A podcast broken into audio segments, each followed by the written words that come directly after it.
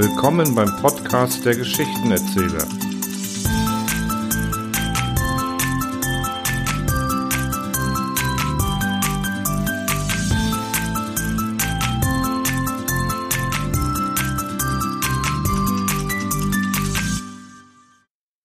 Die schwarze Kugel.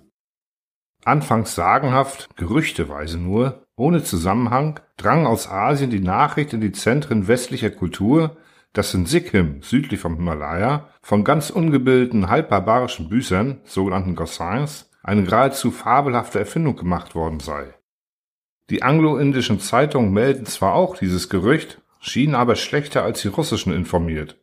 Kenner der Verhältnisse staunten hierüber nicht, da bekanntlich Sikkim allem, was Englisch ist, mit Abscheu aus dem Wege geht. Das war wohl auch der Grund, weshalb die rätselhafte Erfindung auf dem Umwege Petersburg-Berlin nach Europa drang. Die gelehrten Kreise Berlins waren fast vom Veitstanz ergriffen, als ihnen die Phänomene vorgeführt wurden.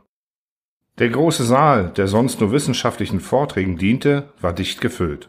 In der Mitte, auf einem Podium, standen die beiden indischen Experimentatoren.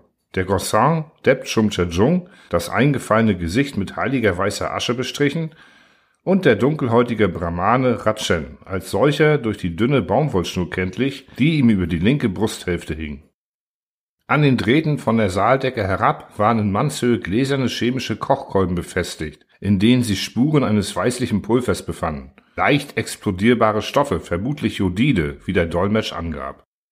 Unter lautloser Stille des Auditoriums näherte sich der Gossan einem solchen Kochkolben, band eine dünne Goldkette um den Hals des Glases und knüpfte die Enden dem Brahmanen um die Schläfen. Dann trat er hinter ihn, erhob beide Arme und murmelte die Mantras Beschwörungsformeln seiner Sekte.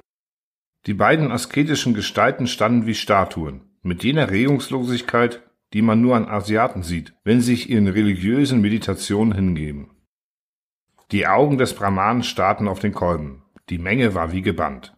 Viele mussten die Lider schließen oder wegsehen, um nicht ohnmächtig zu werden. Der Anblick solcher versteinerten Gestalten wirkt wie hypnotisierend, und mancher fragte flüsternd seinen Nebenmann, ob es ihm nicht auch scheine, dass das Gesicht des Brahmanen manchmal wie in Nebel getaucht sei. Dieser Eindruck wurde aber nur durch den Anblick des heiligen Tilak-Zeichens auf der dunklen Haut des Inders erweckt. Ein großes weißes U, welches jeder Gläubige als Symbol Vishnus des Erhalters auf Stirn, Brust und Armen trägt. Plötzlich blitzte ein Funken in dem Glaskolben auf, der das Pulver zur Explosion brachte. Ein Augenblick Rauch, dann erschien in der Flasche eine indische Landschaft von unbeschreiblicher Schönheit. Der Brahmane hatte seine Gedanken projiziert. Es war das Taj Mahal, jenes Zauberschloss des Großmoguls. Der Kuppelbau aus bläulichem Weiß wie Kristallschnee, mit schlanken Seitenminaretten, in einer Pracht, die den Menschen in die Knie zwingt, warf sein Spiegelbild auf die endlosen schimmernden Wasserwege zwischen traumgeschmiedeten Zypressen. Im Saal erhob sich Stimmengewirr der Zuschauer, ein Staunen und Fragen. Die Flasche wurde losgewickelt und ging von Hand zu Hand. Monatelang halte sich so ein fixiertes plastisches Gedankenbild, übersetzte der Dolmetscher, zumal es der immensen Vorstellungskraft Ratschens entsprungen war. Projektionen europäischer Gehirne dagegen hätten nicht annähernd diese Farbenpracht und Dauer. Viele ähnliche Experimente wurden noch gemacht, bei denen teils wieder der Brahmane, teils einer oder der andere der berufensten Gelehrten die Goldkette um die Schläfen knüpfte. Klar wurden eigentlich nur die Vorstellungsbilder der Mathematiker. Recht sonderbar fielen zuweilen die Resultate aus, die den Köpfen von Juristen entsprungen waren. Allgemeines Staunen aber und Kopfschütteln bewirkte die angestrengte Gedankenprojektion des berühmten Professors für innere Medizin, Sanitätsrats Mauldrescher, Sogar den feierlichen Asiaten blieb der Mund offen. Eine unglaubliche Menge kleiner missfarbener Brocken, dann wieder ein Gemisch verschwommener Klumpen und Zacken war in dem Versuchskolben entstanden. Wie italienischer Salat, sagte spöttisch ein Theologe, der sich aber vorsichtshalber gar nicht an den Experimenten beteiligt hatte. Besonders der Mitte zu, wo sich bei wissenschaftlichen Gedanken die Vorstellungen über Physik und Chemie niederschlagen, wie der Dolmetsch betonte, war die Materie gänzlich versulzt. Auf Erklärung, wieso und wodurch die Phänomene eigentlich zustande kämen, ließen sich die Inder nicht ein. Später einmal, später, sagten sie in ihrem gebrochenen Deutsch. Zwei Tage nachher fand wieder eine Vorführung der Apparate, diesmal halb populär, in einer anderen europäischen Metropole statt. Wieder die atemlose Spannung des Publikums, dieselben bewundernden Ausrufe, als zuerst unter der Einwirkung des Brahmanen ein Bild der seltsam tibetanischen Festung Taklakot erschien. Und dann folgten wir die mehr oder minder nichtssagenden Gedankenbilder der Stadtgrößen. Die Mediziner lächelten nur überlegen, waren aber diesmal nicht zu bewegen, in die Flasche hineinzudenken. Als dann endlich eine Gesellschaft Offiziere näher trat, machte alles respektvoll Platz, aber selbstverständlich. Gustav, was meinst du? Denkst du mal was? sagte ein Leutnant mit gefetteten Scheitel zu seinen Kameraden. Ach, ich nö, mir ist viel zu viel zivil da. Na, aber ich bitte Sie, meine Herren, forderte gereizt der Major auf. Ein Hauptmann trat vor. So, Dolmetscher, kann man sich mal was Ideales denken? Ich will mal was Ideales denken. Was wird es denn sein, Herr Hauptmann? Auf den Zwickel bin ich neugierig, schrie einer aus der Menge. Na, sagte der Hauptmann, na, ich werd halt an die ehrenhaften Vorschriften denken. Hm, strich sich der Dolmetsch das Kinn. Hm, also ich denke, Herr Hauptmann, also ich denke, dazu sind die Flaschen vielleicht doch nicht widerstandsfähig genug. Alsdann, lass mich, Kamerad, drängte sich ein Oberleutnant vor. Ja, ja, lass den Katschmatschek, schrien alle. Das ist ein scharfer Denker. Der Oberleutnant legte sich die Kette um den Kopf. Ähm, bitte, der Dolmetsch reicht ihm verlegen ein Tuch. Bitte, Herr Oberleutnant, Pomade isoliert nämlich.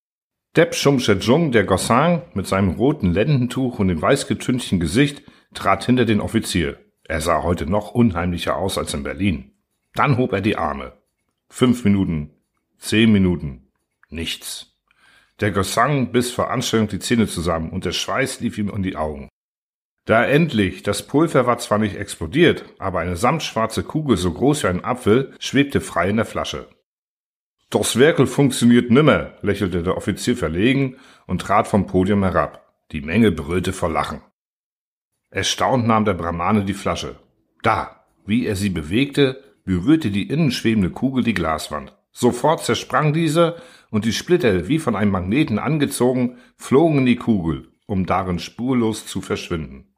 Der samtschwarze runde Körper schwebt jetzt unbeweglich frei im Raum. Eigentlich sah das Ding gar nicht wie eine Kugel aus und machte eher den Eindruck eines gähnenden Loches. Und es war auch gar nichts anderes als ein Loch. Es war ein absolutes, ein mathematisches Nichts. Was jetzt geschah, war nichts anderes als die notwendige Folgeerscheinung dieses Nichts.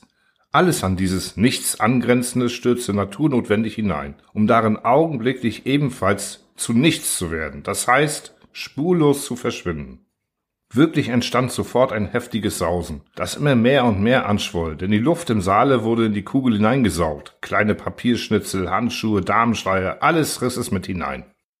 Ja, als ein Offizier mit dem Säbel in das unheimliche Loch stieß, verschwand die Klinge, als ob sie abgeschmolzen wäre.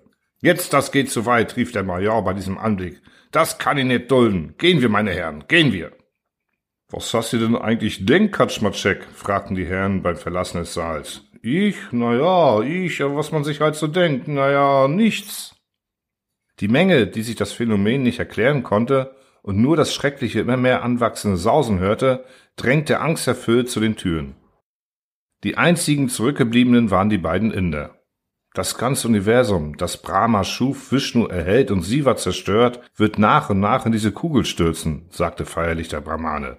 Das ist der Fluch, dass wir nach Westen gingen, Bruder. Was soll's, murmelte der Gossin. Einmal müssen wir alle abtreten.